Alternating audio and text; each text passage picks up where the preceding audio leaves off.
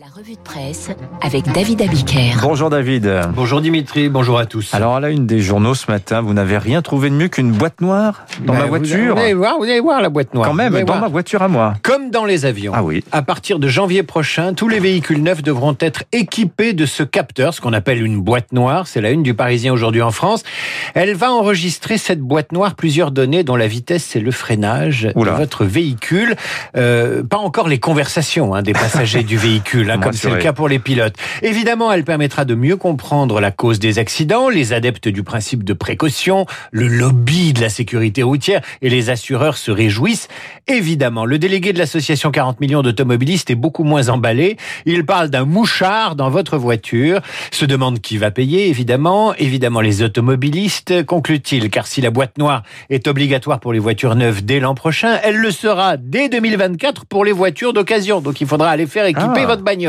Alors certes, la sécurité sur la route, c'est important. 25 000 Européens ont perdu la vie sur la route en 2018 et 135 000 ont été grièvement blessés dans un accident de la route.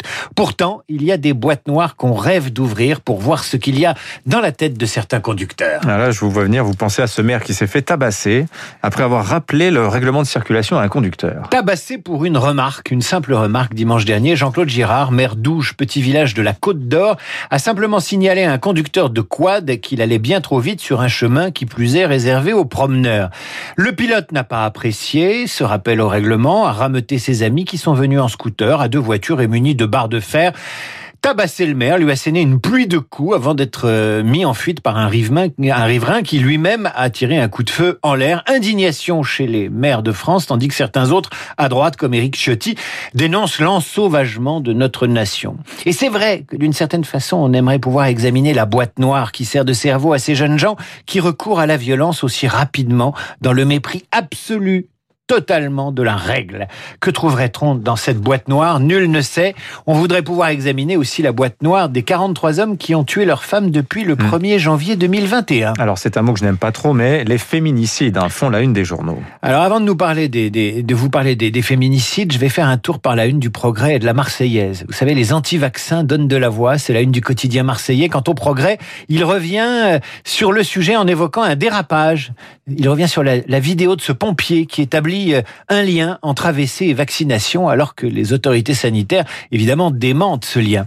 On aimerait ouvrir ici la boîte noire des anti-vaccins. Que se passe-t-il dans cette partie de leur cerveau qui fabrique du complot et qui met tout en question en abusant du doute et de la suspicion qui chez eux s'apparente à de la paranoïa? Il faudrait pouvoir expliquer aux anti-vaccins qu'il est aujourd'hui plus dangereux en France d'être une femme mal accompagnée que de se faire vacciner. C'est ce que suggèrent ce matin les unes de vos journaux. Depuis le début de l'année, 43 femmes sont mortes sous les coups de leurs conjoints. On cherche vainement une manifestation d'envergure nationale pour soutenir la cause des femmes. Mais non, il y en a que pour la police et les Palestiniens. Les féminicides font la une de l'Alsace, du Dauphiné, des dernières nouvelles d'Alsace, du Maine Libre et du Républicain Lorrain. Le mot féminicide est entré dans les mœurs journalistiques. Là encore, on voudrait ouvrir la boîte noire de ces maris jaloux, de ces compagnons rétrogrades, de ces hommes signalés à la police et dont le comportement n'a suscité aucune réaction de la part des autorités susceptibles de protéger les femmes. Là encore, il faudra ouvrir la boîte noire des procédures cafouilleuses qui permettent aujourd'hui à la justice d'expliquer qu'elle n'a pas été saisie alors que la victime Stéphanie avait déposé deux plaintes ainsi qu'une main courante tout récemment. Il faudrait aussi ouvrir la boîte noire de la relation toxique dans ces couples et notamment ce couple-là à Hayange, couple très alcoolisé le soir où les coups mortels ont été portés. Ce matin, le républicain Lorrain titre Hayange le féminicide de trop, que ce soit la 43e femme depuis le début de l'année ou la troisième, une femme assassinée parce qu'elle vit avec un homme violent, jaloux ou rétrograde, c'est déjà trop. Et la presse entrait également ce matin dans la tête d'Anthony Hopkins.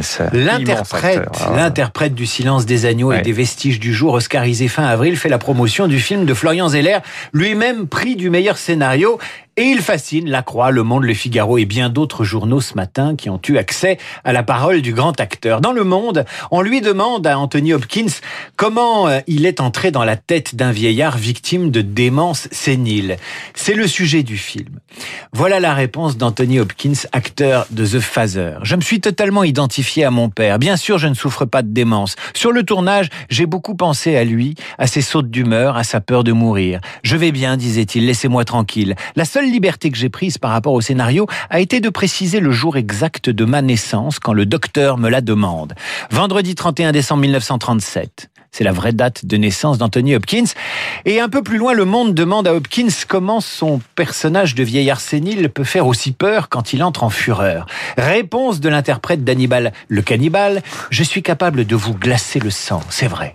Il regarde l'écran de la visioconférence pour l'interview. Il regarde l'écran sans rien dire ni scier. C'est instinctif, presque animal chez moi. Je ne suis ni psychologue ni zoologiste, mais je comprends le pouvoir de l'immobilité et de la menace. Si je fixe un chien, il finira par m'attaquer, car il se sentira en danger. Enfant, je n'étais pas très bon en classe, j'étais même harcelé par mes profs et mes camarades, alors je les fixais, en silence, et ils arrêtaient. Ah alors après l'homme qui faisait peur aux chiens, voici le chat qui hantait les couloirs de Bercy. Sublime hommage à la liberté du filin dans le Figaro. Il s'appelait Olive, c'était le chat du ministère des Finances et de l'économie. Bertil Bayard, lui, tire le portrait dans le Figaro ce matin en même temps qu'elle parle de la valse des ministères et des ministres et des secrétaires d'État à Bercy. Voilà comment commence ce portrait formidable. Formidable parce qu'évidemment c'est le portrait d'un animal. Bercy est en deuil. Olive, le chat qui hantait depuis 22 ans les travées du paquebot du ministère de l'économie et des finances est mort. Il était la mascotte du lieu. Malgré son poil hirsute et sa mine patibulaire, un vrai gouttière. Olive, pas un chat de cabinet comme ce Boris que Gérald Darmanin avait adopté quand il était au budget. Olive est mort de vieillesse. Olive a entendu dans les couloirs que Bruno Le Maire dit ne pas vouloir aller à Matignon, comme la rumeur lui en prête chroniquement la volonté. Le chat, vieux sage, n'était pas sûr de le croire, mais ne pouvait que lui donner raison. Bercy, c'est moins d'ennui, plus d'international, une administration qui tourne, et accessoirement un des meilleurs chefs de la cuisine de la République. Et puis personne ici n'est parti pour devenir ensuite Premier ministre, depuis Pierre Bérégovoy et Édouard Balladur. En fait, la boîte noire de Bercy, c'était un chat. Hmm. Vous le connaissiez, Olive, Cécile Cornudet Bah non. je vois que j'ai raté quelque chose. Ah oui. Ah, il faut connaître Bercy, il faut y passer ses journées. Mais euh, peut-être que Céline Cajoulis de Radio Classique euh, le connaît, ce, ce, petit chat. Le petit chat est mort. En tout cas, merci pour votre revue de presse, mon cher David. Dans un instant, nos esprits libres, vous avez déjà entendu la voix de Cécile Cornudet. Alexis Brezel, directeur des rédactions du Figaro, est avec nous. C'est dans un instant, 8h30.